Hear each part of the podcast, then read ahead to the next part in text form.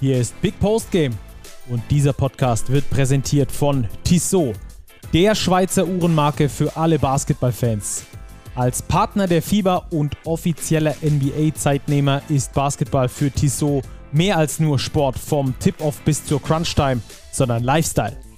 Die sportliche Kollektion mit eigenen NBA-Uhren spiegelt das perfekt wider. Schaut mal rein unter www.tissotwatches.com. Und jetzt geht's los! Selten gab es ein Basketballspiel, bei dem zwei Mannschaften als Gewinner rausgegangen sind. Heute war das der Fall beim BBL-Pokalfinale zwischen Alba Berlin und den Hakro Merlins Kreisheim, dass am Schluss die Berliner gewonnen haben. Die sind neuer Pokal-Champion und damit auch äh, übrigens der Rekord-Champion im Pokal und damit ein herzliches Willkommen zu unserem kleinen Pokal-Special werden wir hier das Top 4 nachbearbeiten. Und heute haben wir nicht nur Robert am Start. Servus, Robert. Servus, Stacki, grüß dich. Du bist heute nicht genug, Robert. Wir haben einen zweiten Robert im Angebot. Genau, den Lukas Robert nämlich. Ähm, der ist am Start, der war nämlich in Berlin in der Halle und sitzt gerade im Big Office in Berlin und ist uns live zugeschaltet. Servus, Lukas. Wie sich das gehört. Servus. Wunderbar, dass du vor Ort warst. Wir haben ja immer überall unsere Agenten, wie ihr das kennt, liebe Zuhörerinnen und Zuhörer. In ganz Basketball Deutschland creepen die rum in den Hallen, schauen sich die zweite Liga an, Damenbasketball, Jugendbasketball und natürlich auch den äh, Herrenbasketball. Und heute war Lukas äh, in der Halle. Lukas, was hast du denn für Eindrücke von diesem Top 4 bekommen, so übers ganze Wochenende gesehen? Ja, es war ein herausragendes Wochenende. Also äh, 4000 Leute können ganz schön Lärm machen. Das war phänomenal, was was in dieser Halle das ganze Wochenende über abging. Es gab ähm, ja Fanlager, die über sich hinausgewachsen sind. Äh, die Merlins, die genauso wie die Chemnitzer das ganze Wochenende eine Faninversion ähm, aufs Parkett und auf die Ränge gelegt haben. Aufs pa aus Parkett direkt, Gott sei Dank nicht, ähm, aber einfach ähm, richtig viel Stimmung gemacht haben, gefeiert haben ohne Ende. Die Berliner haben dem nichts nachgestanden und die Braunschweiger, klar, die waren dann nach dem ersten Halbfinale etwas frustriert, aber einfach eine, eine große zweitägige Party, die Basketball Deutschland äh, lange vermisst hatte und vor zwei Jahren war ja das letzte Top 4, seitdem ist, ist viel passiert, ähm, also mit Fans das letzte Top 4, viel passiert im Basketball Deutschland. Das tat, glaube ich, allen Beteiligten, die da in der Halle waren, extrem gut, was da alles so in kleinen und großen Geschichten passiert ist. Ja, wir haben das auch vor dem Fernseher miterleben dürfen. Ich habe es mit meiner kompletten Familie äh, anschauen dürfen, habe nebenher noch den Grill angeworfen. Ich habe da ein richtiges Event draus gemacht. Es war richtig geil und so Basketball mit Fans. Äh, es wird mir immer erst wieder klar, wenn ich es wirklich dann auch höre, wie nice das eigentlich ist. Gerade bei so einem Top 4, wo sich dann auch die Fanlager miteinander äh, verbünden und so weiter und so fort. Das ist schon, das ist schon so ein ganz besonderes Feeling und das kam auch über den Fernseher. Ähm, das war, das war echt ein richtig großes Basketballfest. Äh, Robert, wo hast du es geschaut? Bei dir allein daheim? Ja, ich war zu Hause, habe aber wie ihr beide auch echt die Stimmung genossen. Ich finde diese Geisterspiele, anfangs hatte ich immer noch das Gefühl, ja, das geht schon. Und je länger das jetzt geht und ging, desto mehr, finde ich, schätzt man wieder diese Rückkehr der Fans, diese Stimmung. Und da war es natürlich im Top 4 prädestiniert, Fanlager zu haben, die ganz euphorisch sind, Kreilsheim, Chemnitz, Braunschweig, vermeintliche Underdog-Teams mit einer starken Basis. Und das zeichnet ja ein Top 4 Turnier letztlich aus. Und das hat sich wirklich bewiesen. Und es hat gezeigt, wie schön ist, dass wieder Zuschauer, wieder Fans lautstark in der Halle sein dürfen. Ja, am Schluss hat der große Favorit das Ding gewonnen. Wie das zustande gekommen ist, das wollen wir jetzt mal so ein bisschen aufdröseln. Wir wollen über die beiden Halbfinals eher kurz sprechen. Die sind dann, schon etwas älter und nicht mehr so richtig von Belang. Und dann über das Finale ausführlich. Und ich würde sagen, wir starten einfach chronologisch und besprechen das erste Spiel Braunschweig gegen die Hakro Merlins Kreilsheim. Tolles Spiel, 85, 71. Äh, einen kleinen Wermutstropfen gab es für die Braunschweiger schon in Halbzeit 1. Tuki Brown hat sich verletzt und das war, glaube ich, ein entscheidender Impact auf dieses Spiel, Lukas. Absolut. Also die Braunschweiger kamen ja aus, aufs Parkett im ersten Viertel wie die Feuerwehr, waren richtig heiß, waren gallig, waren komplett präsent, haben von Jesus Ramirez eine perfekte Einstellung auf dieses Spiel bekommen. Und je länger das Spiel ging, desto mehr kam eigentlich Kreilsheim in seinen Rhythmus einerseits, aber ähm, Braunschweig konnte das noch erwidern, aber ab der Verletzung von Tuki Brown war kurzzeitig und auch bis zur Halbzeitpause so ein bisschen die Luft raus. Und diese, diese Luft, die sie gebraucht hätten, ähm, um auch dauerhaft den Kreilsheimern auf Augenhöhe zu begegnen, selber Nadelstiche zu setzen, die, die fehlte dann. Die zweite Halbzeit war dann immer noch, noch gut klassisch, aber ähm, ja, Braunschweig hat sich von diesem, diesem Schock äh, nicht so richtig erholen können und ja, mit, mit Krämer, der zwar heiß gelaufen ist, aber ähm, ja, da hinten dran kam dann einfach nicht genug. Peterka und Klaassen waren auch da, aber ähm, ja, mit, mit drei Spielern gegen eine, eine gut geölte Merlingsmaschinerie war das, war es dann einfach nicht, nicht genug, um da dann noch entscheidende Nadelstiche setzen zu können.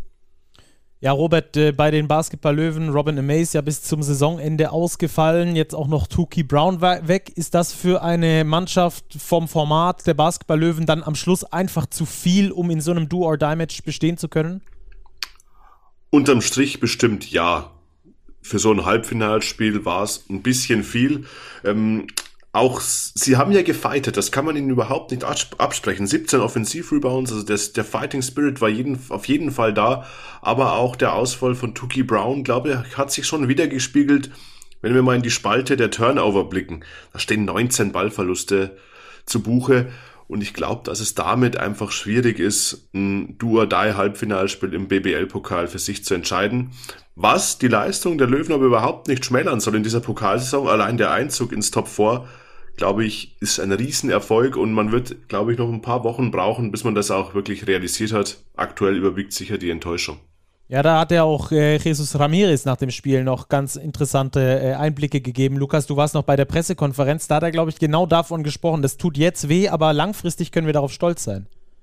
Absolut. Er hatte bei der Pressekonferenz schon gesagt, dass er natürlich, dass der Frust generell äh, groß ist oder die Enttäuschung, dass man da nicht den Finaleinzug geschafft hat, aber er gleichzeitig er natürlich auch seinem Team und allen Beteiligten gesagt hat, ähm, wie herausragend diese Entwicklung ist, der, die die Braunschweiger dieses Jahr genommen haben. Und auch, äh, das haben wir ja alle gesehen, dass, dass man da in Braunschweig weitaus mehr als seine Möglichkeiten macht, als vor der Saison jeder irgendwie angenommen hatte und von dem her man natürlich da gestärkt rausgehen kann und auch weiter wachsen möchte und die Verletzung von Robin Amaze und auch jetzt Tuki Brown, der, so wie es aussieht, ja nicht bis Saisonende fehlen wird, aber einfach da nicht als billige Ausrede nimmt, sondern einfach weiter wächst, weiter den jungen Spielern Verantwortung gibt und auf einem sehr, sehr guten Weg ist, da in Braunschweig am Saisonende eine herausragende Platzierung unter den gemessenen Möglichkeiten ähm, rauszuholen.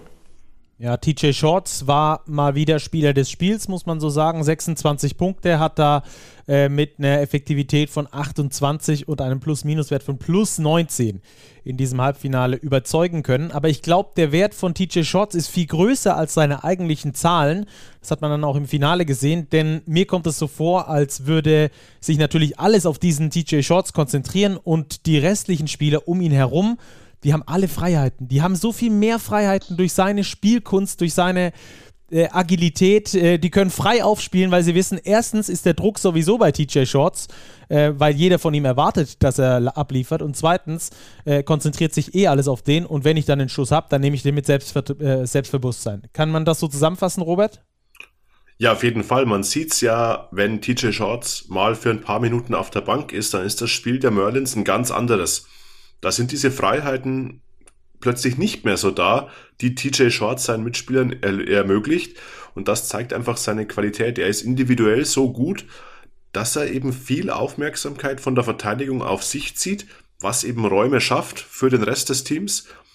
Die werden sehr, sehr gut genutzt, aber wenn TJ Shorts mal auf der Bank sitzt, wenn er vielleicht Foulprobleme hat, wie auch im Finale, er hatte ja vier Fouls, musste sich da vielleicht ein bisschen zurücknehmen, dann wird's in der Offense der Merlins schwieriger. Das soll jetzt in dem Fall auch kein Vorwurf sein, sondern wirklich eine Feststellung.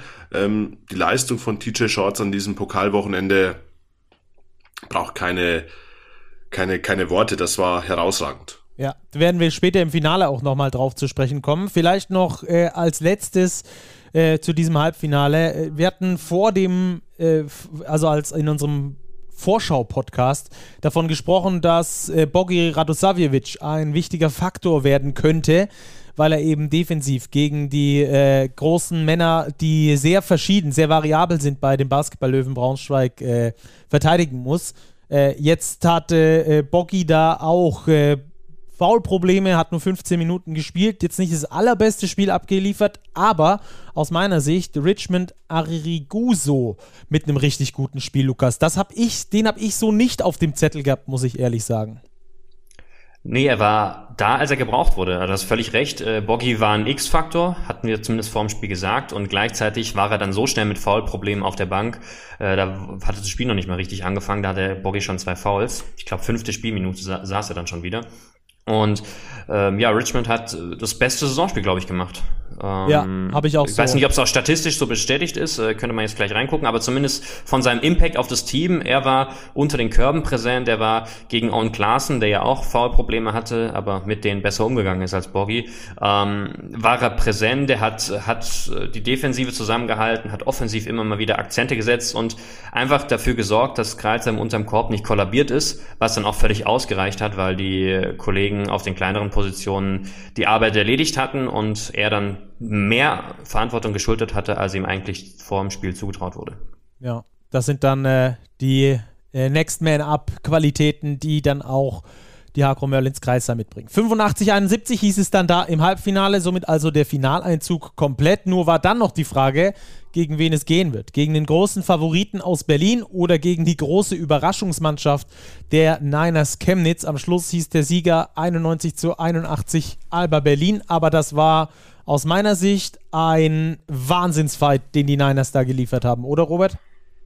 Ja, das war ein Wahnsinnsfight. Sie haben sich überhaupt nie abschütteln lassen. Sie sind ja super ins Spiel reingestartet, haben im ersten Viertel 31 Punkte aufgelegt, mussten dann die Viertel 2 und 3 relativ deutlich abgeben, lagen dann schon zweistellig im Hintertreffen, haben sich aber im Schlussabschnitt nochmal wirklich auf sechs Punkte rangekämpft, haben es aber dann verpasst, das Momentum wirklich nochmal auf ihre Seite zu ziehen, auch aufgrund der Qualität von Alba Berlin, muss man sagen.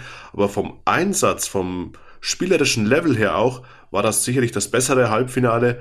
Ähm, ein sehr, sehr gutes Spiel von beiden Seiten und die Niners Chemnitz dürfen auch, obwohl auch hier die Enttäuschung groß sein wird, definitiv mit erhobenem Haupt zurück nach Chemnitz fahren. Lukas, was hat den Niners gefehlt, um die nächste Überraschung nach Ulm und nach München zu schaffen? Ja, die, die Niners haben es nicht geschafft, die, diese Lässigkeit der Berliner zu brechen. Also sie haben es nicht geschafft, das hatten sie am Anfang im ersten Viertel noch hinbekommen, sie mit ihrer Physis aus dem Rhythmus zu bringen, sie defensiv in Schach zu halten und je länger das Spiel dauerte, desto besser ist, ist Berlin reingekommen, desto besser ist Berlin in seinen Rhythmus gekommen, hat offensiv die hoch die Würfe hochprozentig getroffen und Chemnitz hat eigentlich offensiv nichts falsch gemacht. Die kamen, die kamen auf 81 Punkte. Die haben auch im vierten Viertel noch herausragend gut getroffen und Berlin wirklich zu seinem A-Game äh, gezwungen, was Berlin auch geliefert hat. Und gleichzeitig haben sie es eben defensiv dann nicht geschafft, das Ganze entscheidend zu brechen. Robert hat es schon gesagt, das Moment auf ihrer Seite zu ziehen, aber viel gefehlt hat nicht und meiner Meinung nach war das von drei hochklassigen Spielen beim Top 4 das Beste. Wir hören mal ganz kurz rein. Du hast uns einen Ton von Rodrigo Pastore aus der Pressekonferenz mitgebracht. Den finde ich sehr interessant. Den können wir gleich als Diskussionsgrundlage nutzen. Also hören wir mal ganz kurz rein. Something that in this Pokal we have been able to prove as an organization is that we belong in the BBL. I mean, since it's a season and a half that we're trying to get uh, in the right way, the way it's supposed to be, the respect from German basketball. Hasn't been easy last year for a lot of situations. We never made excuses. We always try our best. Uh, the same this year. It wasn't easy, um, but I think everybody in Germany is realizing that Chemnitz Niners is a team that belongs in the BBL and this, that is here to stay for a while. So I'm really proud of that. Also Rodrigo Pastore ist sehr stolz, dass er sich endlich mit seinen Chemnitz Niners reinbeißen konnte und beweisen konnte, dass er in die BBL gehört. Ähm, aber Robert, aus meiner Sicht äh, sind die Niners, äh, also spätestens seit dieser Saison, eigentlich schon seit der vorherigen Saison, fester Bestandteil der BBL und gar nicht mehr wegzudenken, oder? Geht mir ganz ähnlich, vor allem weil sie begeisternden Basketball spielen. Also ich schaue dem Niners Basketball sehr, sehr gerne zu. Vor allem das fand ich auch im Halbfinale spannend, weil sie extrem gut gecoacht sind. Sie haben den Berlinern durch eine extrem aggressive Switch-Verteidigung, sie haben quasi alles geswitcht und sie haben das perfekte Team dazu, extreme Probleme bereitet. Klar, ihre Aggressivität ist ihnen dann auch ein bisschen zum Verhängnis geworden. Sie haben fast doppelt so viele Foulpfiffe kassiert wie die Berliner. Da war vielleicht ein bisschen zu viel an Energie da, defensive Aggressivität, aber so wie sie spielen, wie sie ihr Team zusammengestellt haben, sind sie ganz klarer Bestandteil der BBL und ich würde so weit gehen, das zu sagen, dass sie ein Playoff-Team sind. In dieser Saison auf jeden Fall. Ja, das habe ich auch so äh, im Gefühl. Äh, Lukas, ist es aus deiner Sicht ähm, so, ein, so ein Understatement, von dem die Niners Chemnitz ja leben, auch dass sie ganz gerne auch nach außen geben, so dieses ähm, Underdog sein und auch weiterhin Underdog sein. Ja, wir haben es jetzt bewiesen, dass wir dazugehören, aber wir sind immer noch eine der kleineren Mannschaften, so nach dem Motto. Äh, oder ist das, also ist das aus deiner Sicht Taktik oder, oder wo, wo rührt das Ganze her? Ja, schwierig zu sagen. Ich glaube, dass tatsächlich die, die Stadt Chemnitz und die Chemnitz, äh, die Niners Chemnitz immer mal wieder ähm, über, unterschätzt werden. Ähm, generell nicht nur im Basketballkontext, sondern auch im, im kulturell-politischen. Und man einfach Chemnitz, Sachsen, wie auch immer, da nicht so viel zutraut im Durchschnitt. Aber ich glaube schon, dass die, die Niners sich in den letzten zwei Jahren und auch davor in der Pro A den Respekt von Basketball Deutschland erarbeitet haben und eigentlich keiner mehr das in Frage stellt, dass sie ähm, ja ein absolutes Top-Team in der BBL sind und dieses Jahr eben auch noch viel gehen kann. Von dem her halb Understatement, halb Taktik, aber auch so irgendwie der innere Wunsch, sich zu beweisen, was vielleicht auch ein bisschen damit einhergeht, dass sie eben den Aufstieg ähm, unglücklicherweise, den sie sich über Jahre in der Pro A verdient hatten, durch Corona ja am grünen Tisch hatten, dann letztes Jahr sehr viele Geisterspiele und eben nicht mit dieser Fanmacht, auch mit der sie dann gestern in Berlin ähm, eingetroffen sind. Ähm, einfach zeigen konnten, dass sie, dass sie eine Riesenmarke sind, dass sie ein, ein Top-Club äh, sein können und auch sein wollen und eben nicht der klassische Aufsteiger. Und ich glaube, diesem, diesem Wunsch, dass sie sich mit einem großen Aufschlag beweisen können, ähm, mit einfach mit der Fanschar, mit mit ihrer Gastfreundlichkeit, mit ihrer herausragenden Stimmung, dem eilen sie ein bisschen hinterher, ähm, verstecken sich dann so ein bisschen ganz gerne dahinter, obwohl sie eigentlich genau wissen, das haben wir den haben wir eigentlich allen schon in Basketball Deutschland gezeigt. Ja, also äh, ich finde auch absolut anerkannter Verein, absolut anerkanntes Team. Wir loben es hier oft genug für die Art und Weise, wie sie Basketball spielen. Uns ist es wirklich komplett egal, wo die Mannschaften herkommen, wie sie heißen. Ähm, es ist uns wichtig, wie Basketball gespielt wird. Und der ist in Chemnitz einfach wunderschön, energetisch, athletisch, teamorientiert. Das macht richtig Laune, den zuzuschauen. Also da, äh, die sind in Basketball Deutschland angekommen. Das kann, können wir auf jeden Fall von dieser Position hier äh, sagen. Es gab dann eine äh, diskutable Meinung nach diesem Spiel, auf die ich auch noch ganz gerne kurz zumindest äh, eingehen würde. Nelson Weidemann hatte da an den Mikrofonen der Kollegen von äh, Magenta Sport ja teils enttäuscht, teils ähm, den Nachteil riechend ähm, da das ein oder andere Interview gegeben, beziehungsweise die ein oder andere Aussage gemacht, mit der ich mich sehr schwer getan habe, muss ich ganz ehrlich sagen. Zum einen ging es darum, dass der Sieg, äh, ja, er hat das Wort gestohlen in den, Wort, äh, in den Mund genommen, äh, ihnen gestohlen wurde. Ähm, den Eindruck hatte ich überhaupt nicht, oder Lukas? Nee, also ich glaube, wenn er da noch zwei, drei Tage wieder drüber geschlafen hat, über die ein oder andere Aussage, wird ihm auch so bewusst sein, dass es ziemlicher Quatsch war, den er da zum Teil hoch emotional, das verstehe ich, aber da, da gesagt hat, weil einfach äh, der Sieg wurde nicht gestohlen, genauso wie das niemand dagegen war, dass Chemnitz äh, das Spiel gewinnt oder den Pokal holt. Also das war natürlich vieles, was dann in entscheidender Situation vielleicht nicht ganz, ganz glücklich in Chemnitzer Richtung lief, aber genau das, wenn man natürlich körperlich intensiv spielt, Robert hat es vorhin schon gesagt, kriegt man natürlich auch mehr Pfiffe.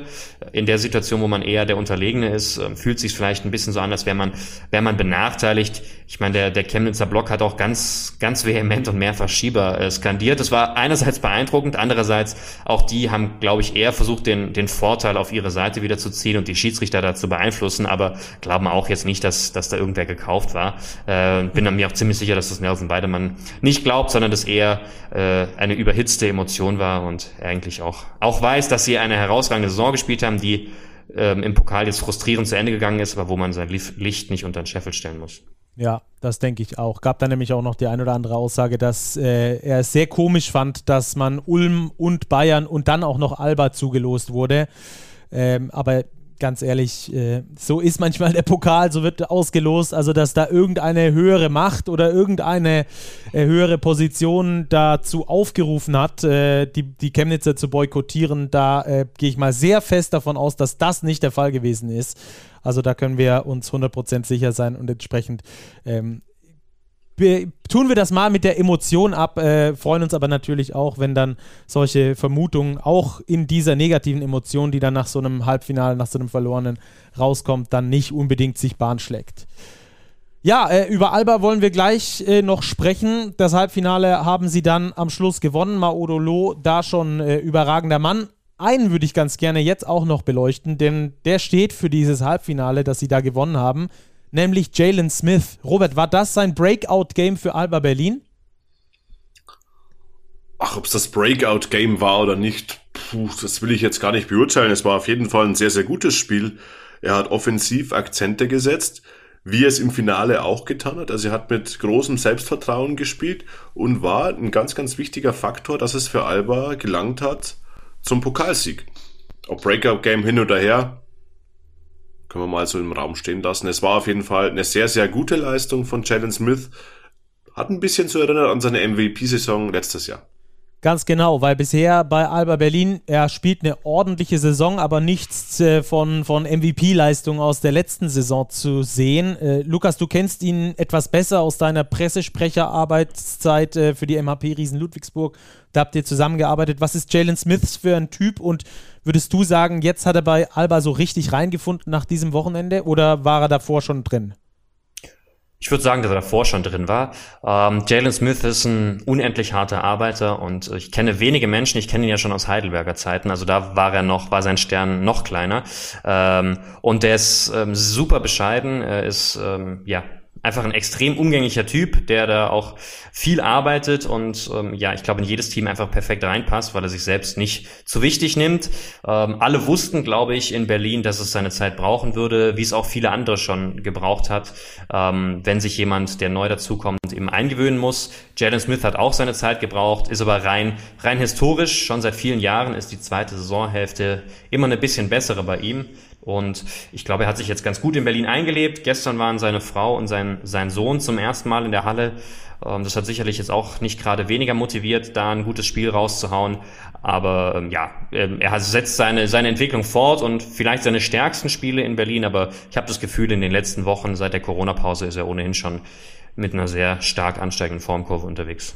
Hm, vielleicht noch ein letztes äh, zu Alba in diesem Halbfinale. Robert mal wieder allen Spielern äh, bis auf einem, äh, bis auf Nikic, äh, Spielzeit gegeben, was dann auch wieder äh, uns gleich den äh, Aufschlag zum Finale machen lässt. Ich glaube, das war ein großer Faktor oder ist immer noch ein großer Faktor bei Alba Berlin, dass sie die Minuten so unglaublich breit verteilen dass sie einfach auch das Energielevel über Back-to-Back-Spiele von 19.30 Uhr äh, Tip-Off am Samstagabend zu 15 Uhr Tip-Off am Sonntag trotzdem noch ihre Energie abliefern können, oder? Ich glaube, das ist ein entscheidender Punkt bei Alba Berlin, dass da so breit die Minuten verteilt werden.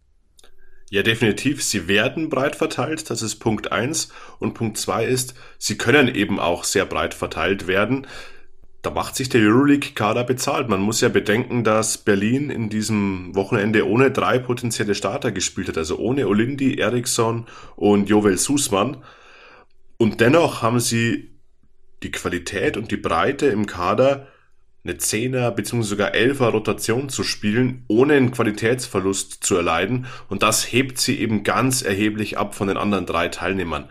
Und natürlich ist der Faktor Energie dann eine Rolle, wenn ich meine Leistungsträger im Halbfinale vielleicht ja, ich seh, unter 30 Minuten halten kann. Es hat keiner länger als 30 Minuten gespielt. Ich glaube 27 war es für Jalen ja, Smith 27, und Malte Delo. 18, ja. Die, die meiste Spielzeit und natürlich macht das einen Unterschied. Und das ist eine Qualität, die Alba auch als Euroleague-Team einfach hat. Ganz klar. Also Halbfinale ging dann 81 zu 91, äh, beziehungsweise 91, 81 zu Gunsten von Alba Berlin aus. Und äh, so hieß es dann im Finale Kreilsheim gegen Berlin. Am Schlussergebnis kennen wir, die Kreilsheimer verlieren mit 10 Punkten. Was war der Knackpunkt aus deiner Sicht, Lukas, in diesem Spiel? Sicherlich das, was Robert gerade schon fürs Halbfinale angesprochen hat, nämlich die Tiefe und die Qualität der Berliner Bank. Also die Kreilsheimer haben wie Chemnitz im Halbfinale alles rausgehauen, was, was ging zu Beginn des Spiels, aber diese Souveränität und die Qualität, die die Berliner aufs Parkett bringen können, dass sie rotieren können, mehr oder weniger ohne Qualitätsverlust, dass ja, auf den großen Positionen hinter Sigma und Lammers, äh, Thiemann und Da Silva aufs Parkett kommen, dass auf den kleinen äh, Positionen Maudolo und Jalen Smith herausragend spielen und auch auf der auf der dritten äh, Guard beziehungsweise auf der kleinen Flügelposition mit Matisek oder Delo einfach, äh, da war so viel Qualität am Start und die konnte Kreizer einfach, je länger dieses Spiel ging, nicht mehr matchen, weil sie einerseits nicht mit allen Spielern offensiv zur Geltung kam. Also egal, ob das jetzt Terrell Harris, Fabi Black, ähm, Elias Lassisi, also die haben zwar alles gegeben, aber da ging einfach nicht mehr. Und während dann von der Berliner Bank einfach jemand anderes aufs Parkett kommt, der auch Qualität und Minuten geben kann, ist halt die Kreuzheimer Rotation kleiner. Und wenn man da dann Sachen weggenommen bekommt, kann man eben nicht so das nicht erwidern. Kreuzheim hat das lange Zeit mit seiner Energie gematcht, aber irgendwann war natürlich auch die Energie bei den äh, Leistungsträgern einfach am Ende und in dieser Phase ist dann Berlin im dritten Viertel entscheidend davongezogen. Ja, ab und zu hatte man, fand ich das Gefühl, man müsste jetzt TJ Shorts einfach so auf die Schulter nehmen und vom Platz runtertragen. der war so platt, der war so durch, äh, was ja auch absolut verständlich ist, hat sein Herz komplett auf dem äh, Spielfeld gelassen. Ich hatte in der BBL-Pressekonferenz am vergangenen Donnerstag noch äh, Joe Thiemann gefragt, wie es denn mit dem Energielevel bei Alba aussieht. Wir hatten den O-Ton auch hier äh, bei uns im Podcast und da hat er gesagt, es ist ein absoluter Luxus, dass wir nur ein Spiel unter der Woche haben äh, und dann jetzt also volle Energie haben fürs anstehende Wochenende. Ich glaube, das hat man dann auch gesehen, vor allem eben diese Energieverteilung, diese, diese Spielzeitverteilung, die dann schlussendlich äh, bei den Albatrossen bei den Albatrossen ja ein bisschen besser funktioniert hat. Sie hatten noch dieses Quäntchen mehr Energie in den Beinen als äh, die Hakro Merlins. Und das hat man, finde ich, vor allem dann direkt äh, nach der Pause gemerkt. Das war eigentlich so der Run, der das Spiel vorentscheidend geprägt hat, Robert, oder? Ja, ich finde, der Trend hat sich sogar schon vor der Halbzeit abgezeichnet. Die Kreisheimer lagen ja zwischendurch in der ersten Halbzeit mit 16 Punkten vorne, aber Alba hat, wie es Lukas schon erzählt hat, ganz kontinuierlich ihren Basketball weitergespielt. Sie haben dann ihre Würfe getroffen und sie sind schon vor der Pause eben auf diese vier Punkte rangekommen. Und dafür, dass es aus Kreilsheimer Sicht eine ziemlich optimale erste Halbzeit war, wenn du da nur mit vier Punkten Polster in die Pause gehst, dann habe ich mir schon gedacht, oh oh, das Spiel könnte kippen und dann war es auch so. Alba hat seine Qualität ausgenutzt in der zweiten Halbzeit. Sie haben ihre Dreier getroffen, die Kreisheimer haben von außen auch offene Würfe liegen gelassen. Und somit ist es nicht verwunderlich, dass sowohl die Viertel 2, 3 und 4 mehr oder minder deutlich an Alba Berlin gingen und somit auch der Pokalsieg unterm Strich völlig verdient war. Ja, ich finde diese, diese ähm, Rotation äh, im Frontcourt bei Alba Berlin ist einfach sowas von ähm, sowas von krass mit Oscar da Silva, Joe Thiemann, Luke Sigma, Ben Lammers und Chris Kumachi. Hast du eigentlich fünf äh, exzellente Spieler mit dabei, die alle das Spiel verändern können. Für mich aber fast am entscheidendsten war die Einwechslung von Oscar da Silva, der dann in Halbzeit 2 nochmal richtig aufgedreht hat. Äh, Lukas, wie hast du ihn gesehen? Mir gefällt immer noch seine Agilität unfassbar gut. Absolut und du hast völlig recht. Das war bei der in der ersten Halbzeit schon sichtbar. Ich glaube, Kreuzheim lag zehn Punkte ähm, vor, noch bei irgendwie noch zwei Minuten 30 oder so im, im zweiten Viertel und Boggy musste mit seinem zweiten Foul auf die Bank.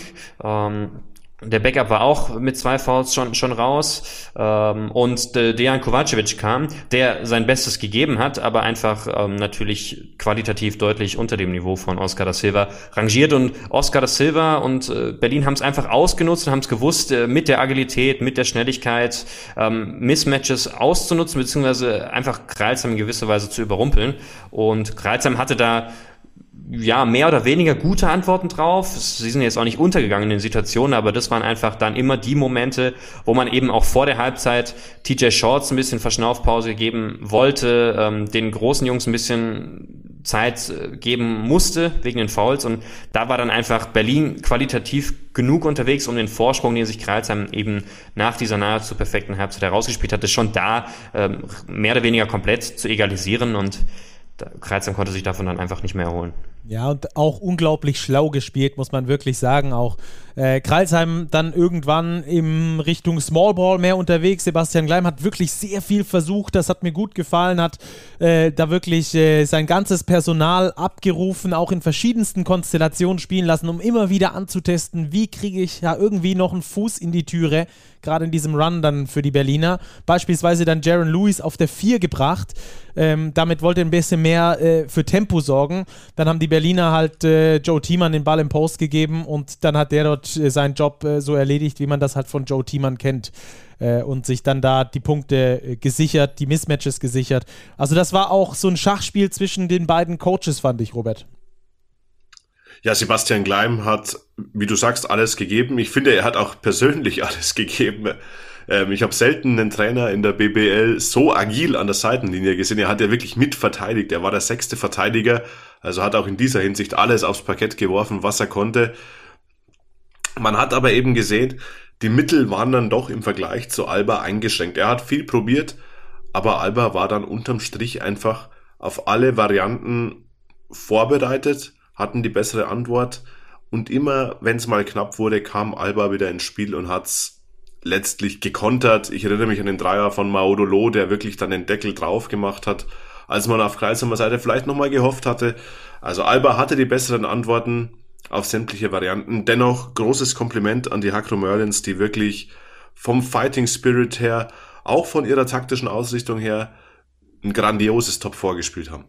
Ja, Sebastian Gleim aus meiner Sicht auch in den richtigen Situationen richtig reagiert. Nicht nur mit dem Spielermaterial, was er gebracht hat, nicht nur taktisch, sondern dann auch in der Situation, wo er übrigens recht hatte, dass es kein Offensivfoul hätte gewesen sein können, weil ich glaube, Oscar da Silva im Kreis stand äh, beim Aufnehmen des Offensivfouls. Da hat er sich das technische Foul geholt. Auch da aus meiner Sicht eine taktisch intelligente Entscheidung, sich genau in dieser Situation dieses technische Foul äh, zu holen, um dann da vielleicht nochmal für etwas mehr Klarheit zu sorgen, die Schiedsrichter vielleicht zum Ticken auf seine Seite zu ziehen. Also auch da ganz, ganz großes Coaching, äh, was der aus dieser Mannschaft rausgeholt hat, die dorthin zu führen. Das ist, äh, dafür findet man wenig Worte, würde ich sagen. Ähm, so eine brutal starke Leistung von den Kreisheimern und auch, glaube ich, äh, von den Kreisheimer Fans, Lukas. Wie hast du die denn erlebt? Die haben genauso wie Kreilsheim alles rausgehauen. Also ähm, die haben ihrem Ruf und ihrem ja, sie haben ihrem alle Ehre gemacht. Ähm, Kreilsheim hat Party gemacht in Berlin, Kreilsheim hat sich abgefeiert, aber ähm, Kreilsheim hat einfach gepusht ohne Ende, äh, eine herausragende Stimmung geliefert. Das war ähm, ja bombastisch in beiden Spielen und die mussten sich nicht verstecken, auch wenn es natürlich heute irgendwie ein Viertel der Halle gegen drei Viertel der Halle war im Finale, ähm, waren die, waren die Kreuzheimer bereit. Das ist, das war ein perfektes, perfektes Wechselspiel zwischen Mannschaft und Fans. Das war eine Einheit und die Kreuzheimer haben da wirklich, wirklich einen herausragenden Eindruck in Berlin hinterlassen. Nicht, dass der nicht ohnehin schon gut wäre, ähm, aufgrund der letzten Jahre, aber das war sicherlich nochmal ein besonderes Highlight, was in die Historie eingeht. Ist ja die beste Pokalleistung der Kreuzheimer, die sie je abgeliefert haben einerseits und andererseits Martin Romig hat ich glaube, gegenüber dem Hallensprecher in einem Interview gesagt, dass es der nächste Schritt in ihrer eigenen Geschichte ist und der nächste Schritt in der eigenen Entwicklung. Ähm, Kreuzheim geht von einer Party in die nächste über und das liegt natürlich an der exzellenten Arbeit, die da im, im Staff und im Office gemacht wird, aber natürlich auch an, an Fans, die diese Entwicklung einerseits mitgehen und auch immer emotional aufs nächste Level hieven und pushen ohne Ende und das ist ja beispielhaft für andere. Ja, lass uns nochmal ganz kurz über Alba Berlin sprechen. Die Berliner noch in der Euroleague ähm, mit am Start natürlich. Ähm, aber äh, wir hatten vor diesem Podcast oder vor dem Pokalwochenende drüber gesprochen, das Energielevel der Berliner. Die haben jetzt schon mal ein paar Spiele mehr gemacht, äh, die haben ein paar Spiele mehr in den Beinen. Da könnten die vielleicht, ähm, ja, über, über overpowered werden sozusagen. Ähm, Robert, ich glaube aber, dass bei Alba äh, komplett das Gegenteil der Fall war. Dass diese Euroleague-Geschichte äh, für sie absolut äh, der, der, der Game Changer, der, der Game Winner für dieses, für dieses Top 4 war, weil sie als einzige Mannschaft so richtig gewohnt sind. Also jetzt heute war es Back-to-Back. So krass ist es im Normalfall nicht, aber drei Spiele in einer Woche mit einem äh, mit wenig Kraft trotzdem viel Leistung bringen zu müssen. Ich glaube, darauf konnten sich die Berliner auch heute verlassen und ich glaube deswegen auch ähm, dieses, diese Euroleague-Teilnahme auf jeden Fall ein dickes Plus bei den Berlinern, auch in der Hinsicht auf den Sieg des Pokales jetzt. Ja, ganz klar. Man sieht der Mannschaft an, dass sie mittlerweile wirklich eine sehr, sehr gute Routine entwickelt hat. Auch eine gewisse Gelassenheit, nicht den Faden zu verlieren, wenn sie mal 16 Punkte im Hintertreffen liegen. Und es ist kein Zufall, dass sich Alba in beiden Spielen, sowohl im Halbfinale als auch im Finale, jeweils nicht mehr als 10 Turnover äh, erlaubt hat. Ich glaube, es waren 8 und 9. Das ist eine herausragende Zahl, vor allem wenn man gesehen hat, wie intensiv die beiden gegnerischen Teams verteidigt haben. Und da spielt natürlich die Erfahrung aus der Euroleague gegen eben die besten Mannschaften des Kontinents eine ganz entscheidende Rolle. Ja, ein X-Faktor bei Alba Berlin in diesem Spiel aus meiner Sicht definitiv auch Jonas Matisek mit richtig gutem Spiel. Drei von vier aus dem Feld, Plus-Minus-Wert von plus 17. Das ist mit der beste Plus-Minus-Wert aller Spieler. Ähm, auch der hat eine richtig gute Leistung abgeliefert, genauso wie Malte Delo. Wie hast du die beiden gesehen, Lukas, vor Ort? Hast du es geschafft, mit einem von den beiden zu sprechen? Hätte ich gerne, aber äh, die Leistungen, die sie gebracht haben, ähm, waren dann doch so, dass äh, Jonas Matisek äh, bei der Siegesfeier, äh, wo die ganze Berliner Mannschaft im Block oder beziehungsweise vor dem Block stand, dass Jonas Matisek ein Lied nach dem anderen angestimmt hat und nicht nur dieses obligatorische, wir feiern jetzt kurz mit den Fans, genießen wollte, sondern gar kein, gar kein Ende gefunden hat. Es sei ihm gegönnt. ähm, und äh, ja, ich finde also beide ähm, werden ja immer so ein bisschen, werden ein bisschen so als Berliner Youngster nach vorne gestellt, aber ich finde, es wird ihnen nicht gerecht, sondern eher das, diesen Teil einer gewachsenen Einheit. Und ich meine, Jonas Matisek hat allein in der Bundesliga schon über 100 Spiele gemacht. Also der ist, äh, auch wenn er erst 22 ist, ja schon ein halber Veteran. Ähm, und auch in den letzten Wochen in einer, in einer sehr aufsteigenden Form und im Pokal ohnehin äh, historisch ja schon gut. Und äh, ist einer, einer von den Berliner Spielern, was es, wo es viele in Berlin gibt, die einfach ein Spiel an sich reißen können, die, die Akzente setzen können und eben nicht, für die das was Besonderes ist, in einem Duo-Die-Spiel zu stehen oder für die das was Besonderes ist, in einer herausfordernden emotionalen Situation zu sein, sondern der weiß, wie man da umzugehen hat. Und für Malte Delo gilt, auch wenn er zwei Jahre jünger und natürlich einige Profispiele ärmer ist, mehr oder weniger das Gleiche.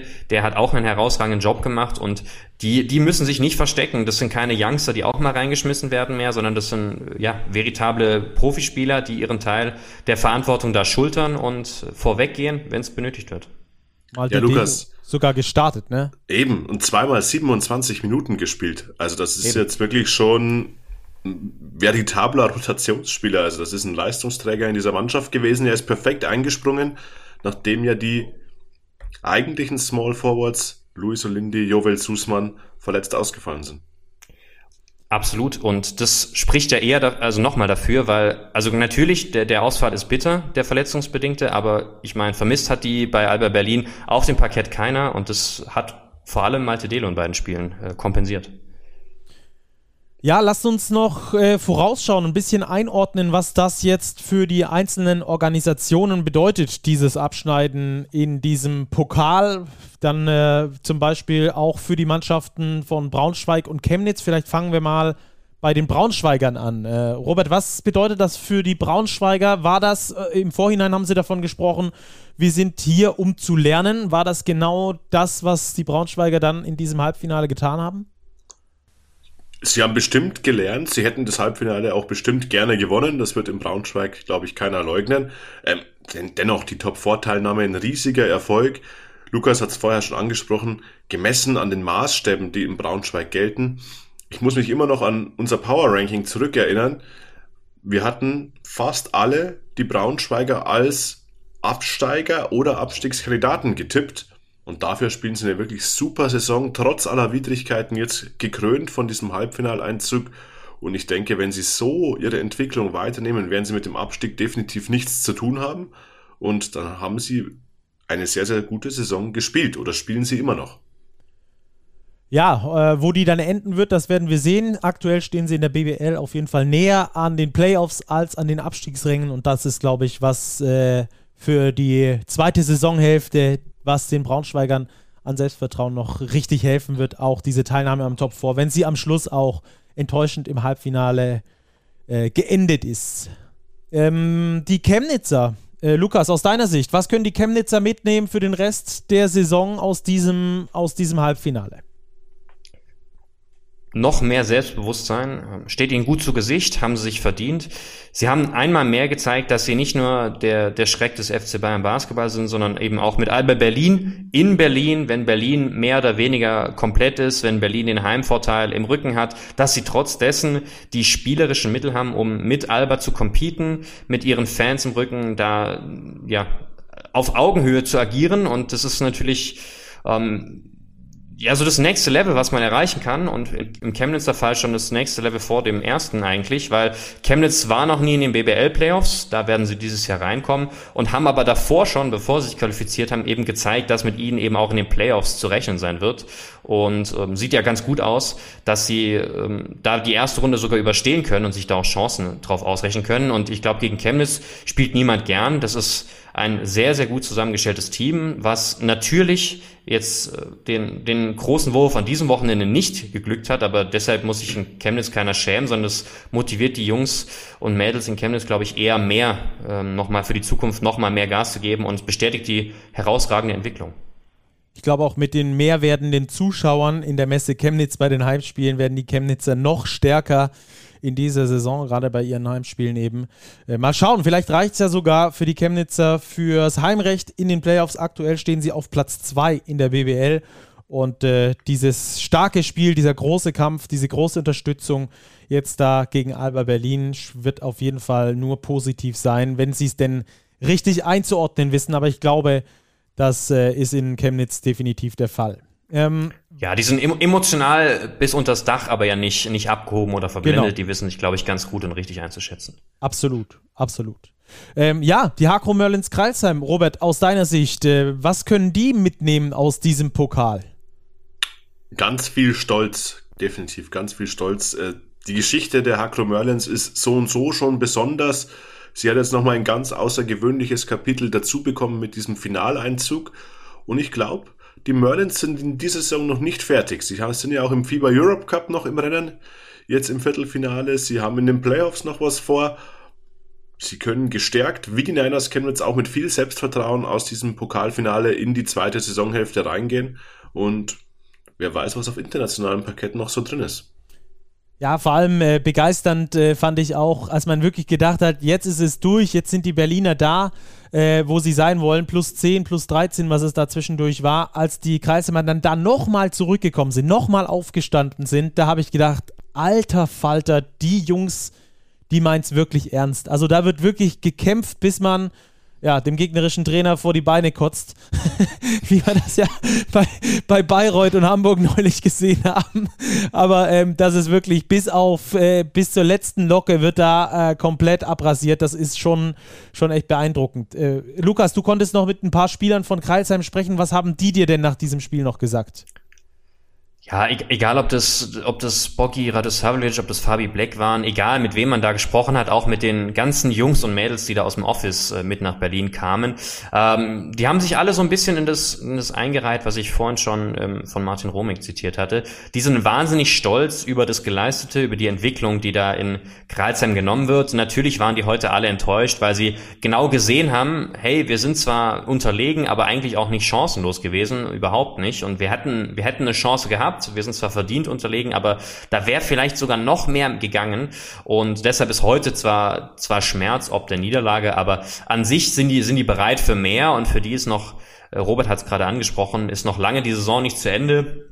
Und für die ist es jetzt eher nochmal die zweite Luft. Die brauchen jetzt, glaube ich, die ein, zwei Wochen, um so ein bisschen, bisschen Luft zu holen, aber die wissen es schon gut einzuschätzen. Die sind auch heute Abend noch in Berlin und feiern es, glaube ich, noch ein bisschen, was sie bisher erreicht haben, um dann nach dem Fieberbreak auch weiter, weiter Gas zu geben. Ja, für die kommt ja der Fieberbreak fast optimal, kann man schon sagen. Ein bis zwei Wochen ja. durchatmen und dann geht es wieder los. Also die Hakro Merlins Kreisheim. Ich glaube auch eine Mannschaft, gegen die du absolut nicht in den Playoffs spielen möchtest. Auch das hat das Spiel jetzt gegen Berlin gezeigt, weil die einfach, selbst wenn sie minus 10 sind äh, und äh, komplett tot, nochmal Bock haben zu fighten. Also ähm, da bin ich sehr gespannt, was da noch äh, möglich ist. Gerade auch international. Geht ja dann gegen ZZ Leiden äh, aus den Niederlanden im äh, Viertelfinale des FIBA Europe Cups. Ähm, da bin ich also sehr gespannt, ob es dann da vielleicht sogar ins äh, Final vorreichen kann. Hast du dich da schon informiert, Stacki, über Leiden und die Mannschaft? Ja, du hast mir ein äh, paar Infos gesteckt und Jack Sui war bei uns, äh, äh, großer Fan übrigens, Grüße gehen raus, äh, auch der, ich hoffe, dass ich den Namen richtig ausspreche, ich bin der niederländischen Zunge nicht so ganz mächtig. Ähm, auch der hat ja da neulich mal gute Infos zugeliefert. Ähm, bin mal gespannt, wie das Spiel ausgeht. Ich werde mir auf jeden Fall beide Spiele angucken. Vielleicht ja aus nächster Nähe, wäre auf jeden Fall eine coole Sache. Ja, dann bleibt uns jetzt noch äh, Alba Berlin einzuordnen. Lukas, haben wir da den Meisterschaftscontender Nummer 1 gesehen oder wäre das äh, zu hoch gegriffen nach diesem Pokalgewinn, weil der FC Bayern München gar nicht mit dabei war beim Top 4? Ja, aber nur weil der FC Bayern nicht dabei war, heißt das natürlich nicht, dass Alba Berlin nicht trotzdem ähm, der Favorit sein kann. Dennoch halte ich es für schwierig, weil, weil der FC Bayern auch in den letzten Wochen durchaus gezeigt hat, zu was er, was er in der Lage ist. Alba Berlin auch mehrfach in dieser Saison schon, schon in seine Schranken gewiesen hat.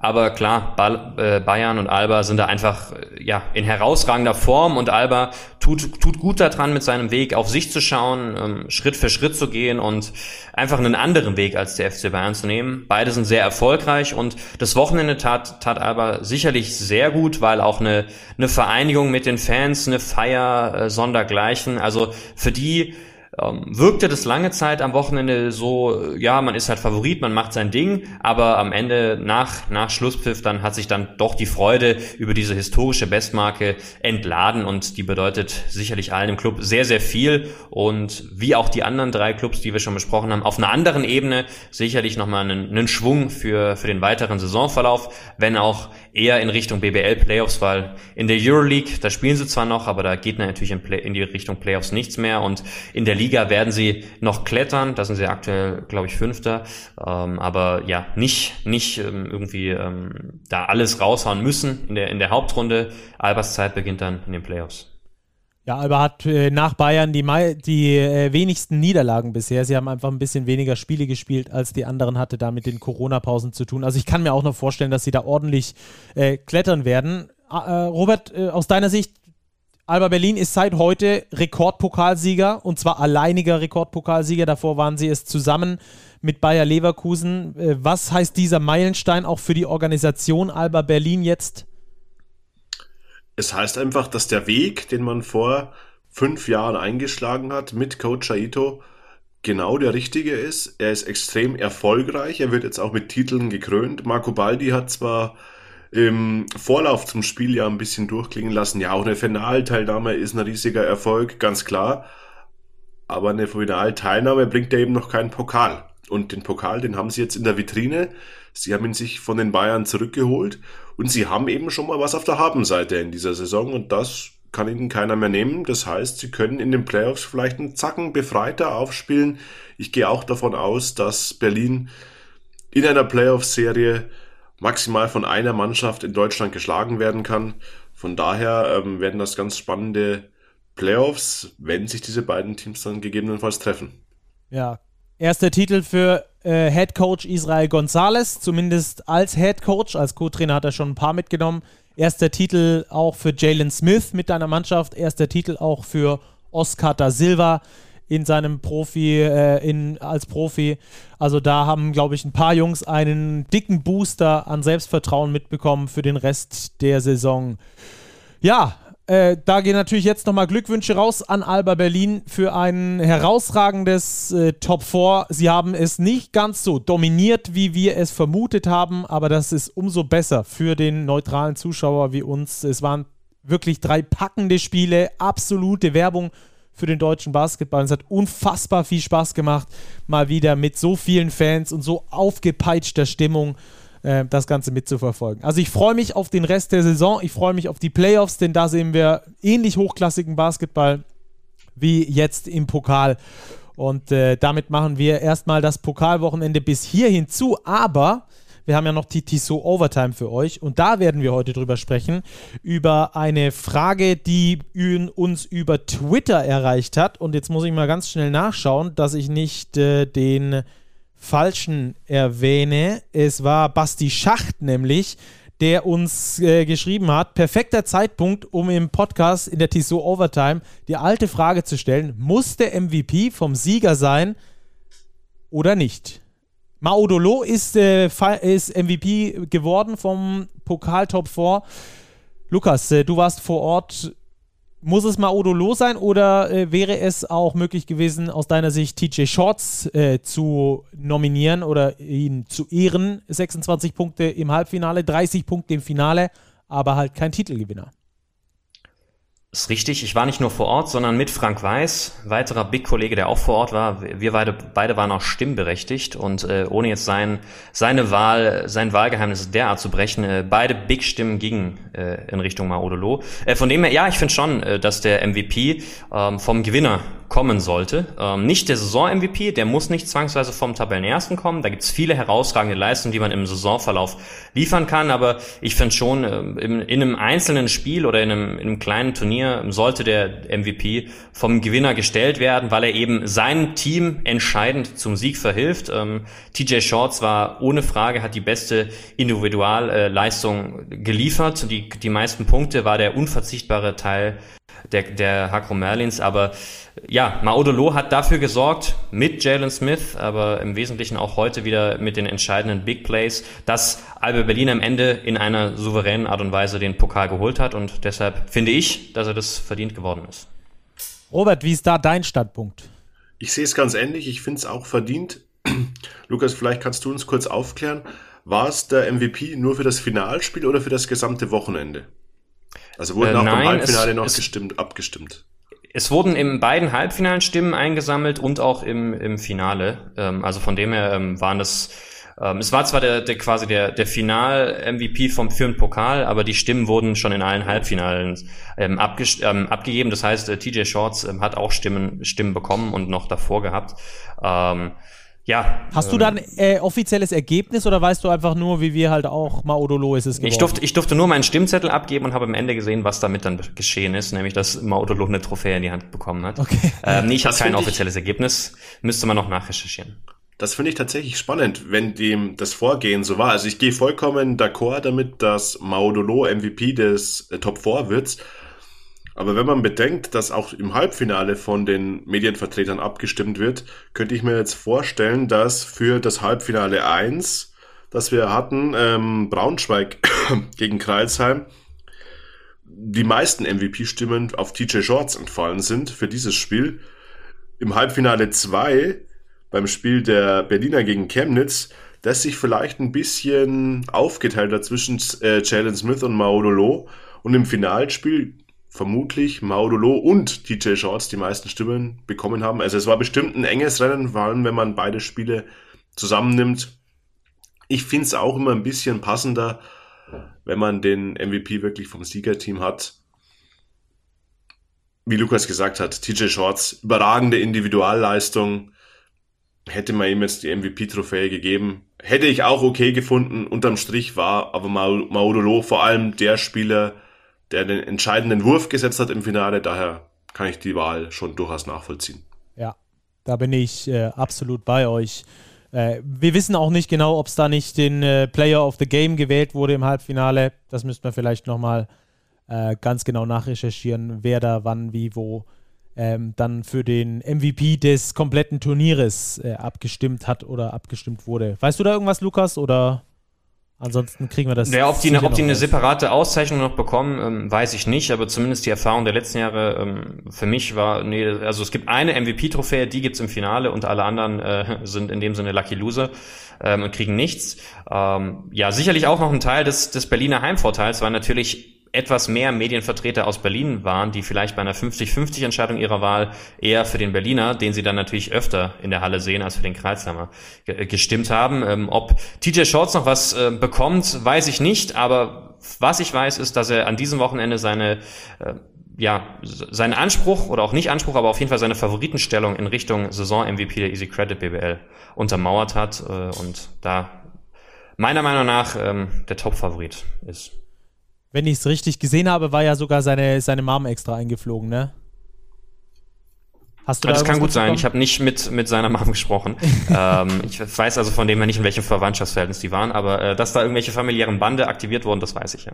Ja, das ist auf jeden Fall cool. Also, Alba Berlin wird deutscher Pokalsieger 2022, holt sich damit den ersten nationalen Titel in dieser Saison und äh, ja, schraubt sich damit natürlich auch als Meisterschaftscontender nochmal hoch. Die Hakro Merlins Kreisheim mit überragender Leistung. Am Schluss war es die etwas bessere Qualität von Alba Berlin, die den Ausschlag gegeben hat. Vielen Dank euch beiden, hat großen Spaß gemacht. Wie immer, Stacki. Jawohl, nach München, nach Berlin. Herzlichen Dank euch beiden. Und äh, nächste Woche werden wir etwas später kommen, denn äh, da ist Nationalmannschaftsfenster. Die deutsche Nationalmannschaft spielt in Israel, ich glaube am Samstag und dann am Montag zu Hause. Freitag. Freitag und Montag. Na, siehst du, ja. wenigstens einer hat hier Ahnung. Äh, Freitag und Montag, also dann Montagabend, das äh, Länderspiel nehmen wir natürlich noch mit und werden dann höchstwahrscheinlich erst am Dienstagmorgen erscheinen. Bis dahin, macht's gut. Schaut viel Basketball und äh, ja, würde ich sagen, wir sehen uns bald. Ciao, ciao und danke fürs Zuhören.